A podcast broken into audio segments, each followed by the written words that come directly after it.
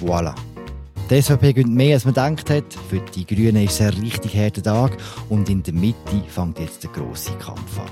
Freunde, es ist Wahlsonntag, kurz vor der 7. und wir haben jetzt tatsächlich Resultate, wo wir darüber reden und analysieren können. Also wir haben, äh, um genau zu sein, stand jetzt die zweite Hochrechnung, aber die ist ja meistens schon ziemlich genau. Und damit Herzlich willkommen zu einem Politbüro-Spezial. Ich sitze in einem ziemlich engen Räumchen hier in Bern und in Zürich ist die ganze analytische Kraft, die unsere Redaktion zu bieten hat, im Studio versammelt. Wir sind heute für einmal in Vollbesetzung. Raphael Birrer ist dort, Jacqueline Büchi, Markus Häfliger und jetzt auch der Fabian Renz. Hallo zusammen. Hallo, Hallo miteinander. Hallo zusammen. Hallo miteinander. Kann man etwa diesen Sonntag in einer Schlagzeile zusammenfassen?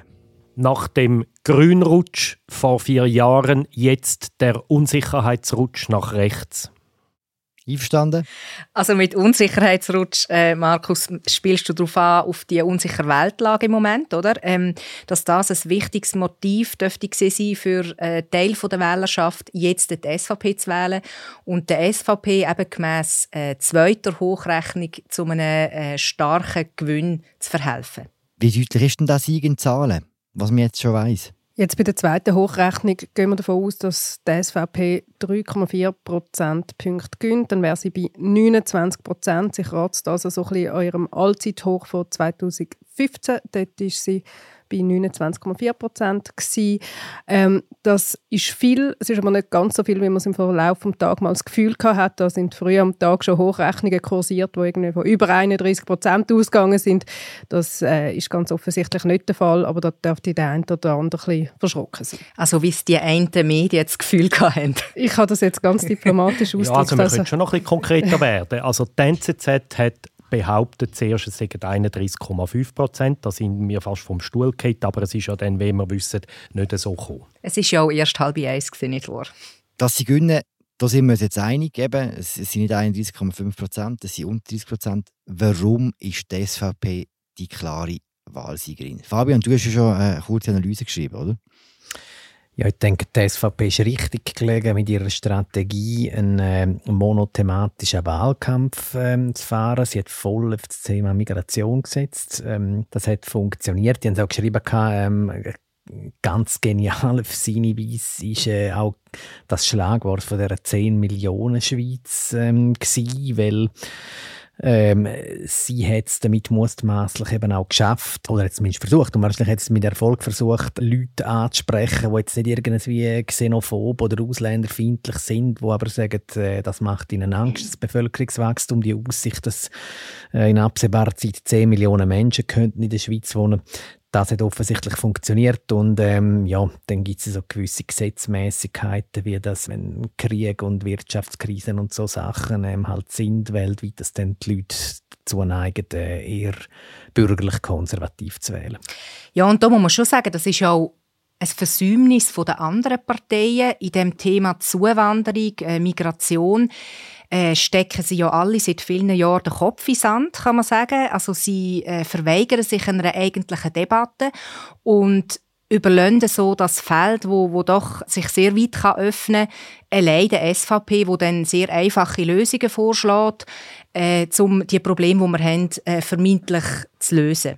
Ich würde dir da widersprechen, Raphael. Ich glaube, Sehr gut. die anderen Parteien die können nur verlieren, ähm, wenn sie auch auf das Thema Zuwanderung setzen. Ähm, das ist immer wieder versucht worden in der Vergangenheit. Das funktioniert nicht. Ähm, das führt dazu, dass man dann verstärkt natürlich Migrationsprobleme diskutiert und im Prinzip verschafft man damit äh, dem Thema ein höheres Gewicht äh, im Diskurs in der öffentlichen Debatte und davon profitiert immer die Partei, wo das am, am konsequentesten bewirtschaftet. Das ist die SVP. Man kann sie in diesem Punkt gerne nicht übertreffen. Also ich denke nicht, dass es äh, das Lösungsmittel äh, für die anderen Parteien darin bestanden wäre, so quasi auf den Migrationsdiskurs von der SVP einzusteigen. Im Gegenteil. Also da bin ich, äh, wenn ich vielleicht kurz noch kontern kann, da bin ich dezidiert anderer Meinung.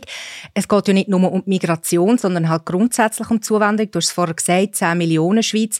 Das ist ein riesen Thema. Das ist etwas, das alle betrifft, wo sich gerade jetzt auch in diesen Kaufkraftthemen viele Gedanken darum machen, mit der Wohnungsknappheit und so weiter. Und darum glaube ich durchaus, dass da viel Raum würde bestehen für Lösungen auch aus anderen politischen Lagern. Ich glaube, es gibt noch ein zweites Thema im Zusammenhang mit dem SVP-Sieg, wo wir uns wahrscheinlich nicht alle einig sind, äh, wie groß der Einfluss war, so die ganze Kulturkampfdebatte. Ähm, der Philipp, der ja, jeden Samstag sehr brillante Analyse äh, respektive Kolumne hat im Magazin hat gerade geschrieben, das hat nicht eine Rolle gespielt. Du willst ähm, mir jetzt ähm, widersprechen, wenn du so nett bist vorher, oder? Genau, genau. ja, wenn wir da schon mal am Sonntagabend also zusammen sind und sonst uns immer einig sind, dann können wir jetzt ein bisschen streiten, habe ich gedacht.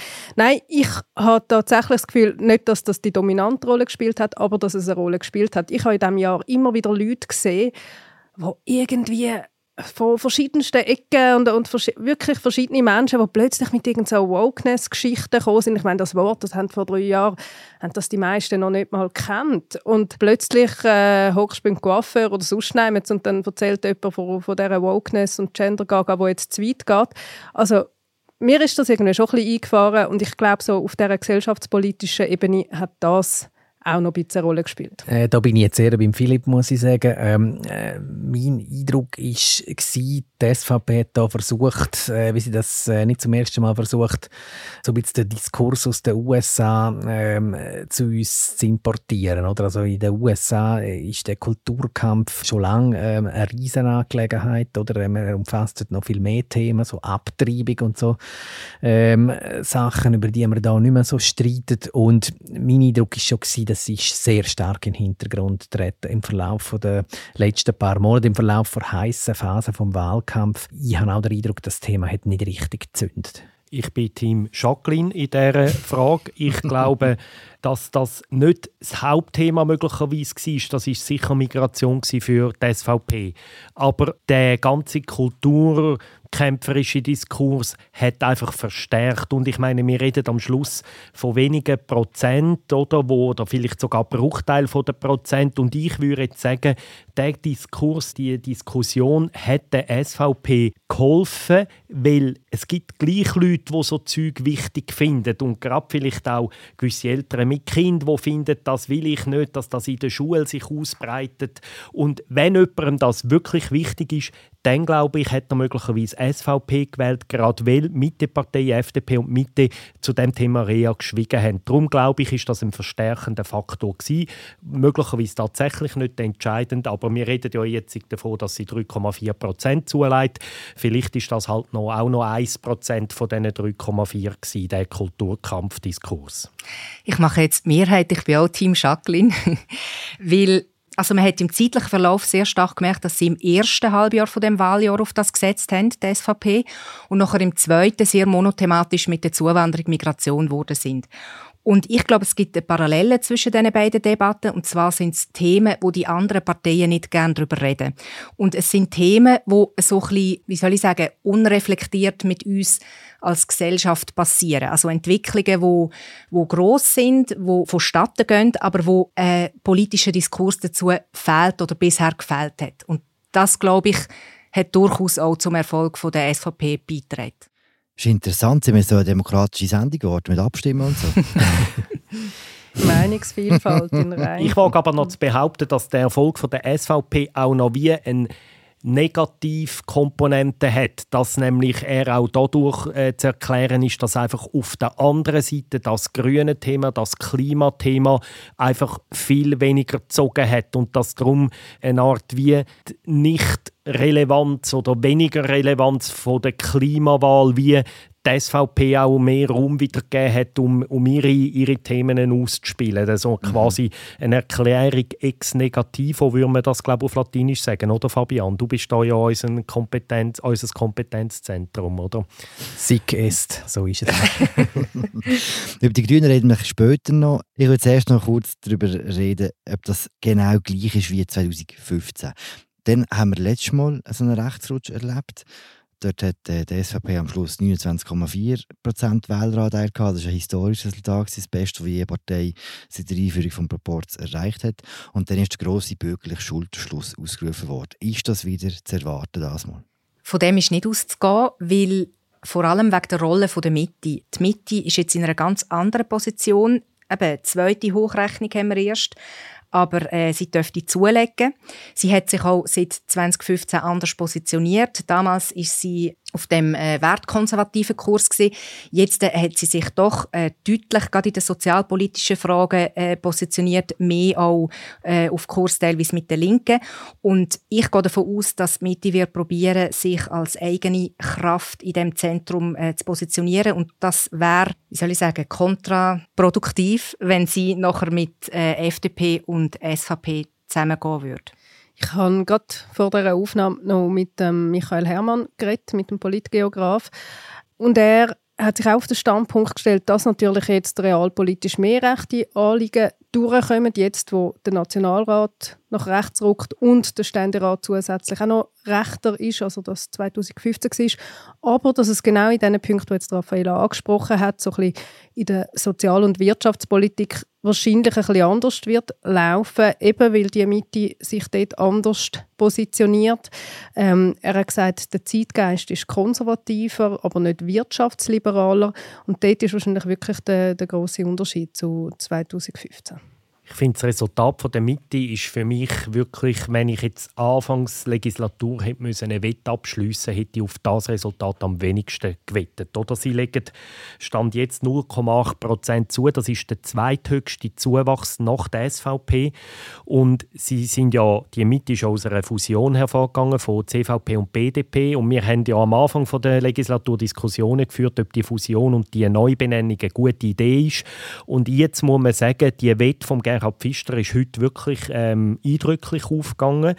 Ähm, ich glaube, er selber hat sich als Ziel bestenfalls eine Stabilisierung gesetzt, wahrscheinlich am Anfang. Und jetzt übertrifft er die bisherigen kumulierten Wähleranteil von BDP und CVP deutlich. Und vor allem sieht man das in Zürich, wo laut jetzigem Wissensstand die Mitte von einem auf drei Sitze wachsen Ein ehemals klar reformierter Kanton, wo die ehemals katholische CVP-Mittepartei jetzt wahrscheinlich definitiv Fuß fassen so wie es aussieht. Also definitiv ist immer, vielleicht nicht für die nächsten tausend Jahre, aber jetzt einmal für den Moment. Es dürfte auch eine Frage äh, recht klar beantworten, ähm, äh, welcher Kraft in der politischen Mitte äh, mittel- und langfristig die Führungsrolle zukommen darf. Das ist ja eine Zeit lang spekuliert worden, dass da die Grünliberalen quasi das neue Zugpferd werden, dass sie irgendwann äh, die CVP, wie sie früher geheißen hat, überholen wird. Ähm, äh, da davon kann jetzt, denke ich, vorerst nicht mehr gedreht sein. Also die Grünliberalen gehören ja auch zu den Verlierern. Sie verlieren nicht so ähm, äh, wahnsinnig viel Wähleranteil, aber aufgrund von Proporzpech wahrscheinlich ziemlich viel von ihren Sitz. Interessant ist ja, dass äh, Mitte sich durch den Kurswechsel, wo sich im Namen äh, auch manifestiert, unter anderem, dass sie wie eine neue Strategie fährt, vorher, eben mit dem, was ich vorher gesagt habe, mit dem wertkonservativeren Kurs eher rückwärts gewandt, im Sinne von alte Wählerschaft, die vielleicht zu der SVP abgewandert ist, wieder können zu gewinnen und jetzt eher vorwärts gewandt neue Wählerschaften erschliessen und eben das ist das, was Markus vorher gesagt hat, in Zürich zum Beispiel, wo es durchaus in dieser Mitte noch ein Potenzial gibt neben der GLP und das sich jetzt zeigt mit diesen äh, plus zwei Sitzen. Man hat das ja auch gesehen in den letzten Wahlbefragungen, die wo, wo vor zwei Wochen oder so publiziert worden sind in dem Wahlbarometer. Dort sind ähm, die Wählerwanderungen analysiert worden. Die Mitte hat wirklich eigentlich aus allen Parteiwählerschaften können äh, Wähler gewinnen, Wähler und Wählerinnen. Ähm, Außer bei der SVP, äh, dort haben sie ein paar verloren. Das, das spricht genau für das, was du sagst. Besonders hart ist der Erfolg von der Mitte für Eimann, für Thierry Burkhardt der Präsident von der FDP, die hat vorhin gesagt, dass so Krisenlagen äh, eigentlich bürgerlich konservativen Parteien helfen. Der FDP hat diese Themenlage offenbar nicht geholfen. Warum nicht? Also ich glaube, darfst die FDP nicht als bürgerlich konservativ bezeichnen, sonst hätte Thierry Burkhardt heute noch die größere Krise, als er ohnehin schon hat. okay, okay. Also, warum ist der FDP nicht gut gelaufen, ohne äh, Etikette? Ja, ich würde das mit der Niederlage der FDP ein bisschen relativieren. Sie hat schon dramatischer verloren in früheren Wahlen. Ähm, sie verliert voraussichtlich keinen Sitz. Ähm, also es ist, äh, sie hat ihre Wahlziel insofern äh, verfehlt, als sie sich ja mal vorgenommen hat, die SP zu überholen und zweitstärkste Kraft zu werden ähm, im Parlament. Es ist jetzt aber auch nicht ein Wahnsinn zu schlappen. Also sie ist so bei einer, sagen wir mal, roten Null gelandet. Das hätte durchaus äh, können schlimmer kommen, wenn man sich so der Langzeit trennt. Philipp, du hast ja das schöne Buch, das wir ähm, gerade können, äh, einen Werbeblock ähm, dafür einschaltet, das schöne Buch über den Fall FDP geschrieben, genau, wo ihr das ja auch nachzeichnet, oder so die Entwicklung seit äh, 1979. Und da, ähm, ja, sie sind plus minus stabil, oder? Also das, das, das ist nicht so dramatisch, was sich da abgespielt hat ich möchte da gleich ein bisschen widersprechen. Das Resultat kann der FDP nicht gefallen, weil wir dürfen schon nicht vergessen, die FDP hat vor vier Jahren unter der Petra Gössi ihr bis damals schlechteste Wahlresultat gemacht. Dann hat man gesagt, das ist zum Teil wegen dem Klimakurs von der Petra Gössi gewesen. Dann hat, hat man das Präsidium gewechselt. Thierry Burkhardt ist gekommen. Sie ist ihm am Anfang super gelaufen. Er hat versucht, die FDP auch ein bisschen neu zu positionieren, rechter zu positionieren. Und hat am Anfang damit Erfolg gehabt und jetzt doch nicht. Ähm, meine These ist, eben, er kann nicht zufrieden sein. Es ist wenn es beim Minus bleibt beim Wähleranteil, ist es trotz allem das schlechteste Wahlresultat von der FDP in der Geschichte von dem Bundesstaat, oder? Und sie hätten mindestens wollen natürlich jetzt eine Trendwende schaffen und stand jetzt äh, kurz vor der 7 am Abend haben sie die sicher nicht, sondern sie haben eine rote Null, wie du sagst. Und eine Erklärung, die ich habe für das ist, ich glaube, die entscheidende taktische Fehler ist die Listenverbindung von der FDP Aargau mit der äh, SVP, wo unter dem Präsidium vom Oberprovokateur Andreas Glarner steht. Ich glaube nicht, dass die Listenverbindungen von der FDP generell das Problem war, aber die spezifische Listenverbindung im Aargau ist vermutlich der größte einzelne taktische Fehler von einer Partei in diesem ganzen Wahlkampf gewesen und hat dieser Partei imagemäßig massiv geschadet, glaube ich. Also die in Zürich ist auch nicht gut angekommen, oder? Äh, ich glaube nicht, da bin ich ein anderer Meinung, ich glaube wirklich nicht, dass eine einzelne Listenverbindung in einem einzelnen Kanton äh, dass die derartig massive Auswirkungen haben soll. Natürlich der äh, Glarner ist eine Figur, wo, wo, wo man national kennt, wo national polarisiert, wo übrigens ziemlich abgestraft worden ist bei dieser Wahl. Also er hat er schafft Wiederwahl, ist aber auf seiner äh, Liste weit äh, hintergeschoben worden von den, von den Wählern. Ja, jedenfalls eben, eben die Listenverbindung in Genf, in Glarus, in, in St. Gallen, in, in, in Neuenburg, ob man das dort zur Kenntnis genommen hat. Also ich habe da meine Zweifel. Also eben, man muss sagen, Stand 7 am Morgen, es ist eine durchzogene Bilanz. Wir können jetzt noch nicht eindeutig sagen, wie es denn mit den Sitz konkret aussieht. Ähm, aber trotzdem, ich bin auch sehr stark der Ansicht, dass die Listenverbindung, aber nicht nur im Aargau. Im Aargau ist einfach wirklich so der krasseste Fall, aber grundsätzlich die Entscheidung, grossflächig mit der SVP die Listen zu verbinden, dass das schon auch dazu äh, beigetragen hat, für einen gewissen Unmut auch in der eigenen Wählerschaft. Also ich erinnere auch an Zürich, wo es auch eine grosse Kontroverse gegeben hat dazu.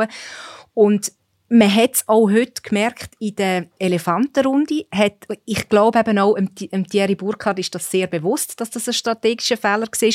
Und er ärgert sich auch über das. Das hat man heute in der Elefantenrunde gemerkt. Er hat noch einmal zu einem Seitenhieb gegen den Gerhard Pfister ausgeholt und hat gesagt, ähm, ja, Mitte hat sich halt nicht wollen mit der FDP verbinden. Und ja, man kann ja nicht einfach allein in die Wahlen gehen, man muss ja die Liste irgendwie verbinden. Also es hat für mich sehr stark danach getönt, eigentlich wäre seine bevorzugte Variante schon die Mitte gewesen, aber eben, die ist ja, hat eine eigene, ist ein eigenes Zügel gefahren. Und das ist ja wiederum auch eine Bestärkung von dieser These, eben, dass Mitte versucht, sich sehr stark als eigenständige Kraft in dieser Mitte zu positionieren. Sie ist, wo es immer gegangen ist, auch dann mit der GLP zusammengegangen, also ähm, äh, eine andere Partei, die in der Mitte, ein bisschen mehr links, aber auch in der Mitte verortet ist.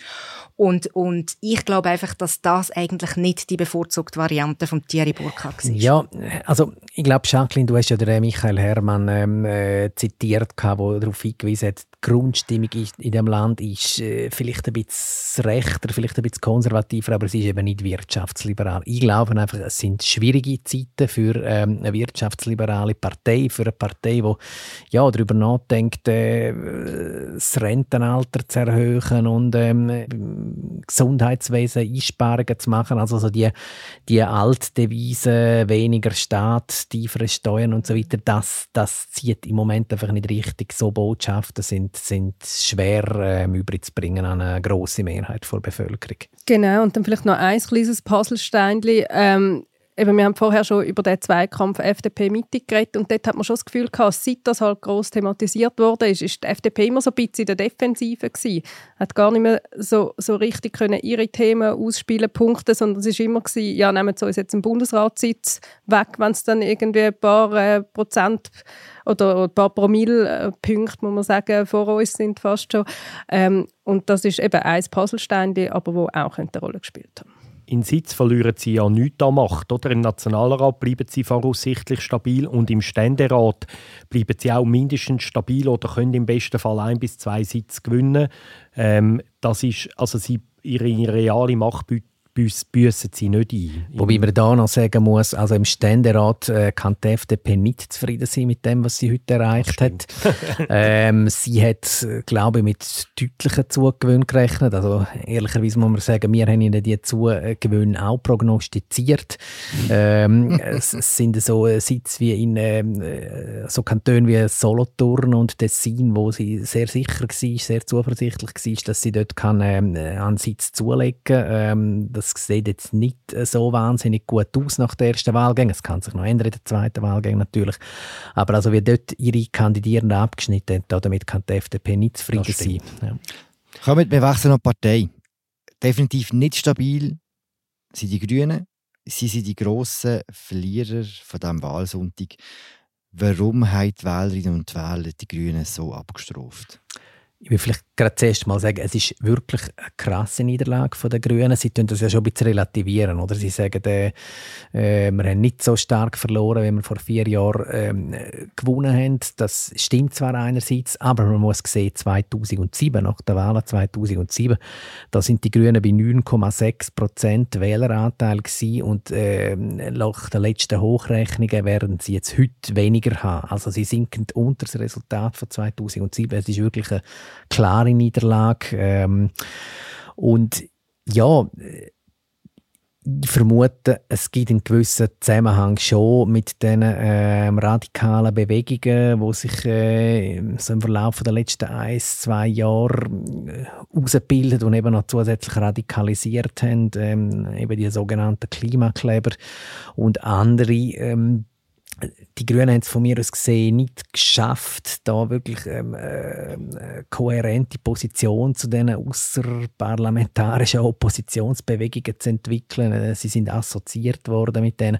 und ich vermute, aber das ist etwas, was man wahrscheinlich wissenschaftlich noch genauer sich anschauen muss, die schaden dem Anliegen vom Klimaschutz insgesamt und sie haben jetzt bei dieser Wahl ähm, auch der Performance der Grünen geschadet. Dazu kommt sicher auch äh, ihren eigenen Erfolg von, von, ihrem Anliegen, also der Klimaschutz, wo mittlerweile salonfähig geworden ist, wo in allen Parteien Konsens besteht, dass man etwas machen muss, dass es wichtig ist, jetzt Rezept gegen den Klimawandel zu finden. Und die anderen Parteien haben halt einfach meistens moderatere Lösungen zur Hand, was man genau machen muss. Und das, also eigentlich paradoxerweise der, eigene Erfolg in einem zentralen Anliegen, äh, hat den Grünen jetzt geschadet. Und dann ist es ja noch so, dass es traditionell sehr viele Wechselwählerinnen und Wähler zwischen der SP und den Grünen gibt. Bei den letzten Wahlen sind viele äh, ehemalige SP-Wähler zu den Grünen übergelaufen. Jetzt dürfte es äh, die, die gegenläufige Bewegung wieder geben. Allerdings die Gewinne von der SP die kompensieren natürlich die Verlust von der Grünen vielleicht etwa zu 20 Prozent oder so. Also es ist wirklich der, auch netto hat Rot-Grün, wenn man da vor allem die Grünen, die Grüne Partei und die SP subsumiert unter dem Label, dann hat Rot-Grün heute stark verloren, ungefähr so viel verloren wie die SVP gewonnen hat am rechten Rand. Oder? Das ist fast, fast deckungsgleich die Verlust und die Gewinn von diesen beiden Lager, wenn man Rot und Grün zusammenzählt. Und dann vielleicht schon noch eben die politische Grosswetterlage. Also in Zeiten der Unsicherheit äh, möchte die Wählerschaft wahrscheinlich eher einfachere Lösungen, wie sie jetzt die SVP äh, präsentiert und vor allem halt Lösungen, die äh, nicht mit Unsicherheit behaftet sind oder wo, wo wehtun auf äh, persönlich individueller Ebene. Und bei den Grünen muss man klar sagen, die Massnahmen, die sie zum Klimaschutz fordern, die tun weh auf der äh, individuellen Ebene. Und ich glaube, dass in so Zeiten von multiplen Krisen, wo alles sehr komplex, kompliziert und belastend ist, dass es so ein bisschen äh, Aversion gibt gegen so weitgehende Lösungsansätze. Ja, das ist sicher ein wichtiger Punkt, oder? Also so das Image als Verbotspartei. Und da ähm, sind die Schweizer Grünen übrigens höchstwahrscheinlich auch so ein bisschen Mitleidtragende vom ähm, Image ähm, von ihren äh, ausländischen Schwesterparteien. Also ähm, gegen die Grünen in Deutschland da ähm, läuft, laufen seit Monaten intensive Kampagnen. Oder? Äh, die, die sehen sich ganz massiv mit dem Vorwurf konfrontiert. Sie wollen alle bevormunden und das Leben einschränken und so weiter und so fort. Und ich denke, eben, das wird auf die gleichnamige Partei ähm, in der, in der Schweiz wird das abfärben in der öffentlichen Wahrnehmung. Kommen wir wechseln zu der zweiten äh, linken Partei. Jetzt angesichts von der Themenlage, Krankenkassenprämien gehen auf, Lebenshaltungskosten steigen, hat dort die SP mit ihrem Wahlkampfmotto Kaufkraft, Kaufkraft, Kaufkraft und nochmal Kaufkraft nicht mehr ein bisschen mehr zulegen als die 0,6 Prozent, die man jetzt äh, bei der zweiten äh, Hochrechnung sieht? Für die SP ist das sicher insofern ein Erfolg, als es eine Trendwende ist. Sie haben es geschafft, ihre Verluste, die vor vier Jahren substanziell sind, also der Niedergang oder der Absturz zu bremsen, äh, sich zu fangen, leicht zuzulegen in Sitz wie in Wählerprozent. Aber also insofern ist es ein Erfolg, wo gerade auch, wenn man es mit der SP von der Schweiz mit ausländischen sozialdemokratischen Parteien vergleicht, wo sehr viele mit ein paar wenigen Ausnahmen große Probleme haben, zum Teil fast pulverisiert werden, ist es insofern ein Erfolg. Aber ich glaube auch angesichts von den sozialpolitischen Fragen, die sich im Moment stellen, kann die Partei nicht zufrieden sein mit diesen plus 0,6 Prozent und dem einen Sitzgewinn im Nationalrat. Ja, erschwerend kommt eigentlich noch dazu, dass sie medial eine extrem große Plattform haben in den letzten paar Wochen. Sie haben das ja wirklich eigentlich vorbildlich gemacht, so aus PR-Sicht. Ähm, nachdem bekannt wurde, dass der Alain Berset zurücktritt als Bundesrat, haben sie quasi im Wochentakt ihre äh, Kandidierenden äh, zum Schaulaufen geschickt und da hat es überall große Interviews gegeben in den Zeitungen. Also sie sind medial sehr, sehr präsent gewesen. Wobei es, glaube ich, enorm schwierig ist, ähm, einen grundsätzlich neuen ähm, Trend äh, zu erwirken in den letzten äh, paar Wochen vor dem Wahltermin. Ähm, also da müssten gerade schon massive ähm, Sachen passiert sein. Also ich glaube, so die SP, ja, jetzt mal so über die längere Frist betrachtet, ist es nicht so ein schlechtes Ergebnis. Es entspricht ungefähr auch dem, wie sie abgeschnitten haben in den äh, Zürcher Kantonsratswahlen Anfang von dem Jahr, wo man ja sagt, es ist so ein bisschen der, der Testlauf für ähm, Nationalratswahlen, so könnte es dann etwa rauskommen. Ähm, so ist es jetzt ungefähr gelaufen. Äh, angesichts von dieser, von diesen massiven Verlusten auch in kantonalen Wahlen in den letzten vier Jahren ist das eine Trendwende. Ja, ich weiß nicht, ob man sagen kann, jetzt ist Kaufkraft das Problem, jetzt hätte die Partei doch um 5 Prozentpunkte zulegen müssen. Ich glaube, so funktionieren, funktionieren die Zusammenhänge einfach nicht. Ich glaube einfach, der SP schaut und der Grünen schaut einfach das, das Makrothema, das ein bisschen über allem liegt, die Unsich das Unsicherheitsgefühl, das viele Leute haben. Wegen der Zuwanderung teilweise sicher auch, aber auch wegen der ganzen Weltlage, Stichwort Ukraine, Spannungen zwischen China und USA, der Nahostkrieg jetzt, das sind einfach so man hat das Gefühl, die Welt ist im Moment wird ihren Grundfesten erschüttert, so wie wir sie kennt haben bis jetzt.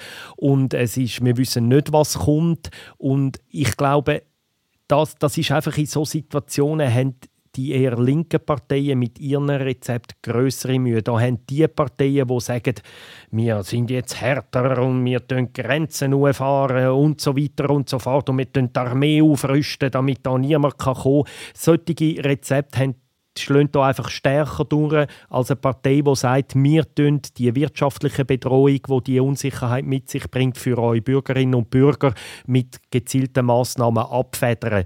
Das ist wie in solchen Situationen eher stärker wahrscheinlich die Lösungsansätze, in Anführungs- und Schlusszeichen, die da so bürgerliche und rechtskonservative Parteien präsentieren.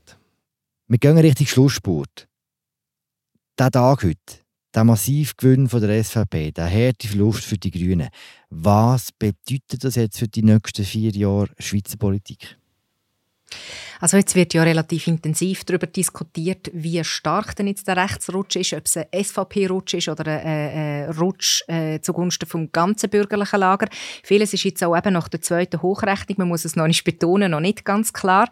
Äh, was man aber sicher sagen kann, ist, dass durch den Verlust von der Linken mutmaßlich im Ständerat und der Gewinn von der SVP im Nationalrat, also der Sitzgewinn und, und der Verlust von der der Sitzverlust der Grünen auch im Nationalrat, ähm, dass in beiden Räten äh, rechtere Politik äh, mehrheitsfähiger wird, also dass es da mehr Allianzen wird geben im, im rechten Lager und dass äh, Mitte links, also vor allem linke, aber auch Mitte links Anliegen mutmaßlich könnten schwerer haben.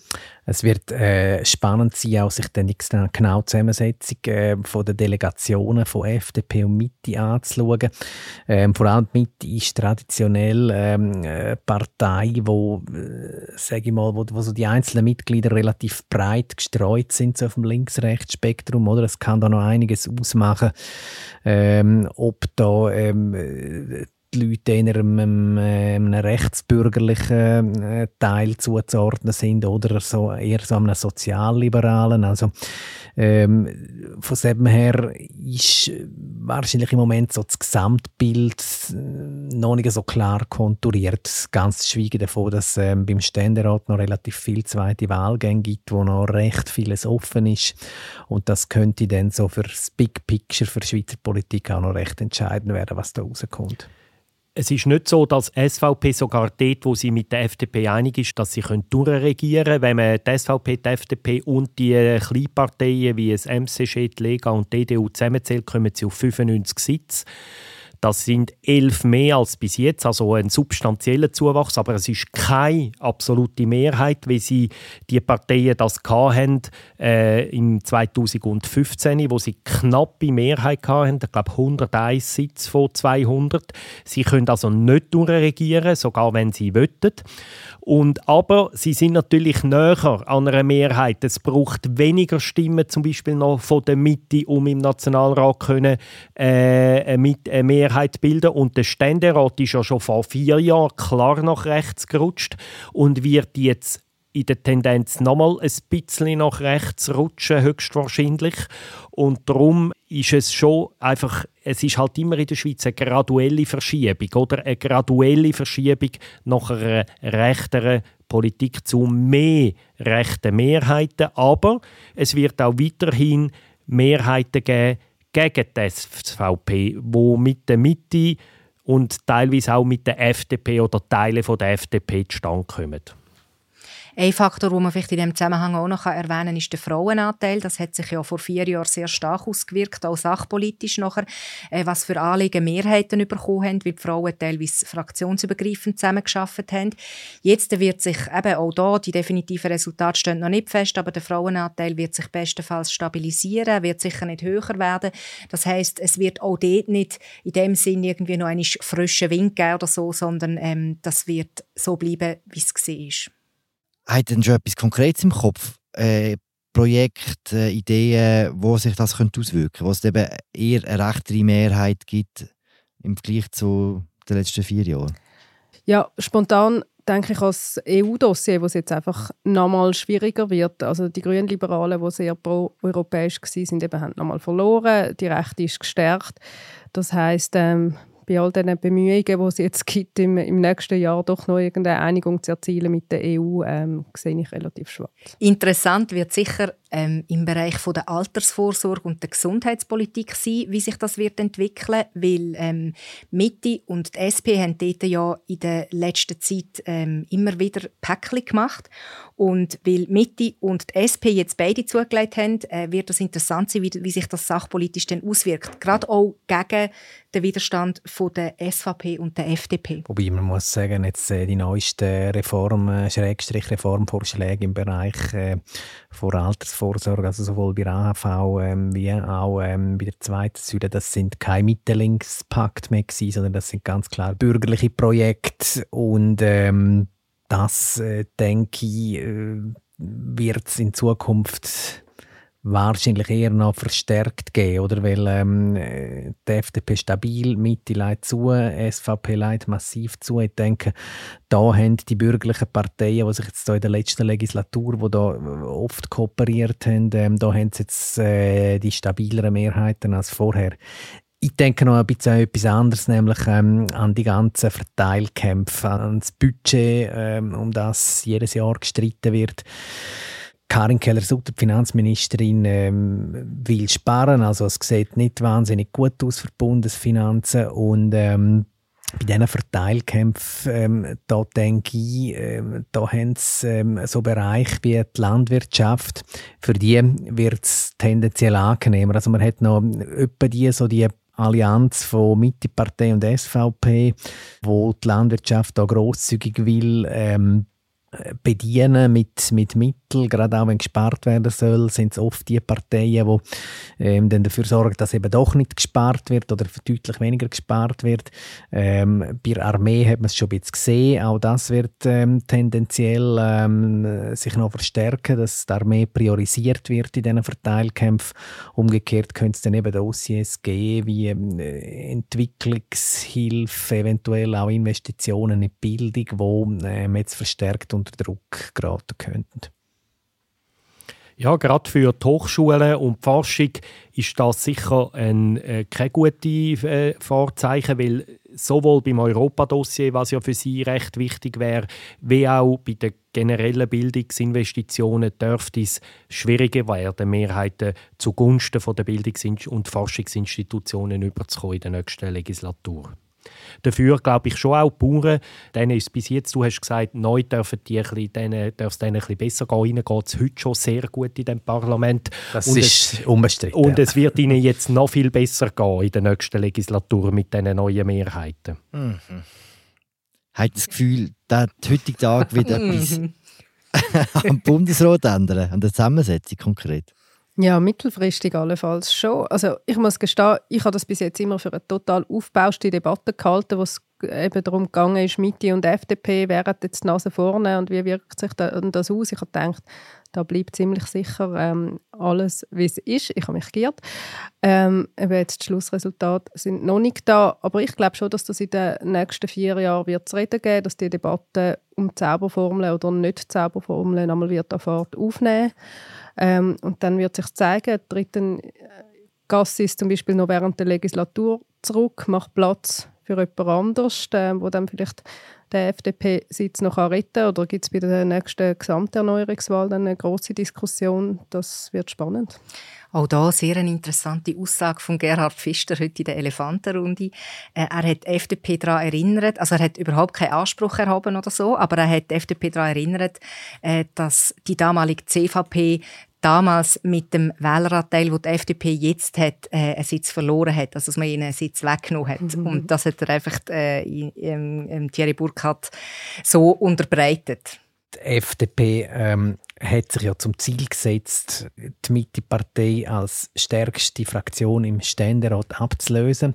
Ob sie das Ziel wird erreichen oder verfehlen, wird man jetzt dann sehen nach der zweiten Wahlgang. Wenn sie es verfehlt und Mitte sowohl im Ständerat als auch im Nationalrat als auch bei der Wähleranteil stärker ist als die FDP, dann äh, sehe ich es genau wie Jacqueline. Also dann ähm, wird ähm, einer von diesen zwei FDP-Sitzen im Bundesrat mittelfristig, spätestens vielleicht sogar schon sehr kurzfristig ähm, unter Druck kommen. Das wird eine spannende Diskussion werden. Für mich ist die offene Frage jetzt, die Grünen haben ja in den letzten Monaten, also die letzten Monate, nein, es ist schon ein Weile her, im Sommer so deutlich wie noch nie gesagt, dass sie werden antreten. Sie haben ja äh, irgendeine Findungsgruppe eingesetzt, die mit, glaube Dutzenden von möglichen Kandidatinnen und Kandidaten geredet haben. Ich sehe ehrlich gesagt nicht Dutzende von grünen potenziellen Bundesratskandidaten, aber sie haben sicher ein paar. Gespräche geführt hat. Und für mich ist wirklich die große Frage, ob sie jetzt, wo sie voraussichtlich unter 10% Hürde kommen, ob sie fallen, ob sie überhaupt antreten werden. Und es ist aus meiner Sicht für die Grünen, anders ist es, wie gesagt, bei dem Mitte-FDP, äh, Kampf dort ist es mittelfristig sehr interessant, aber dass die Grünen jetzt einen Sitz holen, ist heute aus meiner Sicht noch unwahrscheinlicher, als dass es war vor diesen Wahlen. Und ich frage mich einfach, ob sie einen nennenswerten Kandidat oder eine Kandidatin findet, wo sich überhaupt auf so ein äh, Himmelsfahrtskommando von einer Kandidatur einlädt. Also, das ist, also irgendjemand findet sie wahrscheinlich schon, sie haben immer gefunden, jemanden, aber ob sie wirklich eine glaubwürdige Kandidatur überhaupt findet jetzt. Also ich denke mir, ähm, noch entscheidender als Kandidatur selber ist, ähm, ob sie, ähm, ich sage jetzt mal, der Mut haben, jetzt bei der ähm, Gesamterneuerungswahl im Dezember der offene SP-Sitz anzugreifen, wenn sie das würden machen. Also wenn sie ähm, da wirklich eine Kriegserklärung an die SP würden verabschieden, ähm, auf den freien Sitz gehen, wo jetzt der ähm, Alain Berset hinterlassen wird, dann sage ich mal, wäre die Chance immer noch unter 50 Prozent, dass es gewählt werden, aber sie wären ähm, doch äh, höher als in jedem anderen denkbaren Szenario. Also wenn sie es ernst meinten mit den Bundesratsambitionen, dann, dann müssten sie jetzt den SP-Sitz angreifen. Ähm, denke eher nicht, dass es das machen werden. Ähm, und die Ausgangslage nach dem heutigen Tag, die ist äh, ganz sicher nicht gut.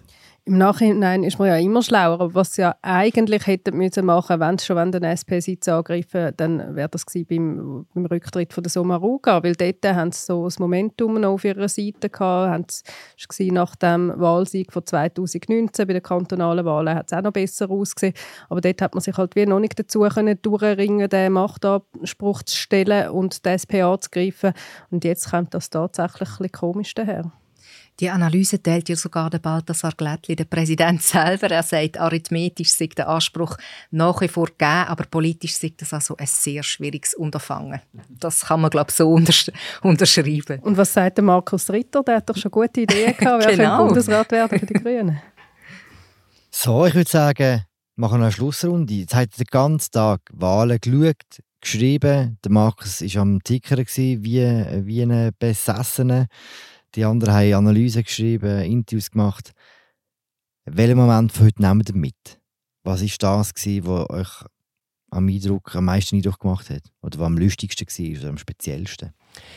Ist jetzt recht eine punktuelle Sache, die mir in äh, Erinnerung bleibt, aber es ist einfach insofern interessant, weil es total gegen den Trend läuft. Das ist die Ständeratswahl im Kanton Neuenburg. Und für mich ist das auch darum eindrücklich, weil man sieht, wie fest kantonal die Wahlen sind. In Neuenburg haben wir bis jetzt einen FDP-Ständerat und eine Grüne gehabt. Und wir haben damit gerechnet, weil man gewusst hat, es gibt einen sehr starken Kandidat von der SP, den Baptiste Urni, der angreift, haben wir alle geglaubt, das Rennen läuft zwischen den Grünen und zwischen der SP.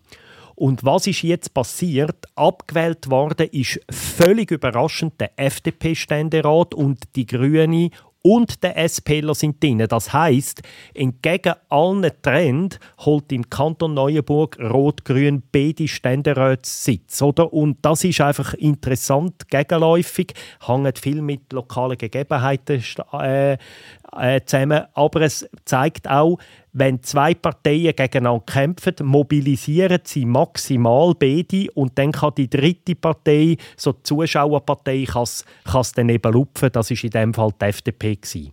Und das habe ich spannend gefunden, weil absolut nicht prognostiziert. Ich komme nochmal mit der FDP und der Mitte. Und zwar bin ich irgendwann am Nachmittag davon ausgegangen, nein, eben das ist es jetzt gewesen. Die FDP liegt noch ein bisschen vor der Mitte. Und dann ist die erste ähm, Hochrechnung von GFS, was so ganz knapp war. Und bei der zweiten sind es dann genau gleich auf, 14,6 Prozent. Da habe ich also schon ein bisschen gestaunt. Ich habe jetzt im Vergleich zu vor vier Jahren habe ich die ganzen Vorgänge ein bisschen weniger spektakulär gefunden, weil damals hat es ja wirklich gerebelt und vor allem man hat äh, nicht damit gerechnet eben das Ausmaß von der grünen Welle. Und das mal ist eben, wenn man sich daran erinnert, an die Politbüros, wo wir zu unseren Prognosen gemacht haben, das Mal ist sehr vieles so, wie wir prognostiziert haben. Ja, ähm, wenn sich Journalisten am äh, äh, Wahltag langweilen, ist das insofern ein gutes Zeichen, als, es dann, äh, als das bedeutet, dass sie mit ihren Prognosen äh, nicht völlig daneben gelegen sind. Also mir ist es so ein bisschen ähnlich gegangen wie der Raffaella. Man ist jetzt nicht so überrumpelt gewesen, überwältigt vom Gesamtergebnis eben im Einzelnen. Passieren dann gleich Sachen, die man nicht auf dem Radar hatte. Eben der äh, Markus äh, hat es erwähnt, das ist jetzt von mir aus gesehen eigentlich auch das spektakulärste ähm, Ereignis vom heutigen Tag, da die unerwartete Abwahl von dem FDP-Ständerat äh, Philipp Bauer äh, im Kanton Neuenburg und es gibt noch andere so kleine äh, so kleine Knaller, ähm, ja, wo jetzt mir am meisten äh, im Gedächtnis bleiben werden von dem heutigen Tag. Ich will noch etwas anfügen, was ich schon auch bemerkenswert finde. Die Demoskopen, also die Umfrageinstitute, Sotomo, GFS und Levas, wo die Umfrage für uns macht, für die Media und 20 Minuten, die werden ja häufig sehr gescholten. Und man muss eigentlich sagen, ihre Umfragen, wo ja so plus minus deckungsgleich sind, liegen jetzt doch eigentlich bemerkenswert näher an den Resultat. Also es ist letztlich auch ein, ein Qualitätsmerkmal für die Umfragen, mindestens die, die wir in der Schweiz haben. Ich denke auch, sie haben zugelegt im Verlauf der, ähm, ja, wenn man es so vergleicht, ja. wie, wie, wie, wie es noch vor 10, 20 Jahren geschafft Sicher. Also ich heute im Bund, dass ich auch noch eine kleine Anekdote habe, ich habe heute im Bundeshaus einen Parteipräsidenten gesehen, ich sage nicht, wer es war, der gesagt hat, Scheiße, Scheiße, Scheiße. Ziemlich laut, ziemlich hässig. Auch das passiert an einem Wahltag. Freunde und Freundinnen, ich würde sagen, das war es mit dem Politbüro-Spezial. Ich habe noch ein paar Ankündigungen zu machen. Zum einen, die wissen, jetzt treffen wir uns alle am Montag in einer Woche, am 30. Oktober, um halb sieben im Kraftwerk in Zürich. Es hat, glaube ich, noch ein paar wenige Plätze. Auch dort reden wir über äh, die Wahlen und was es äh, für die Zukunft heisst. Dann gibt es morgen am Montag am 1 einen Live-Chat mit der Raffaela, der von der Aniel Peterhans moderiert wird, wo es auch um die Wahl geht. Raffaela, was erzählst du dort? Ja, also bei dem Live-Chat kann unsere Leserschaft ihre Fragen stellen, die sich jetzt im Nachgang zu diesen Wahlen stellen, also was das für die Schweiz bedeutet, was das einzelne Abschneiden der Parteien bedeutet und so weiter. Alles, was man so auf dem Herz hat oder was einem unter den Nägeln brennt.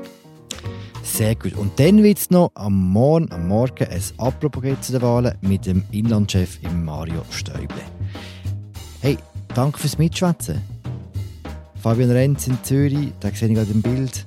Jacqueline Büchi, Raffaella Beer, Markus Häfliger. Arbeitet noch gut und bis bald. Ciao zusammen. Tschüss zusammen. Ciao zusammen. Ciao zusammen.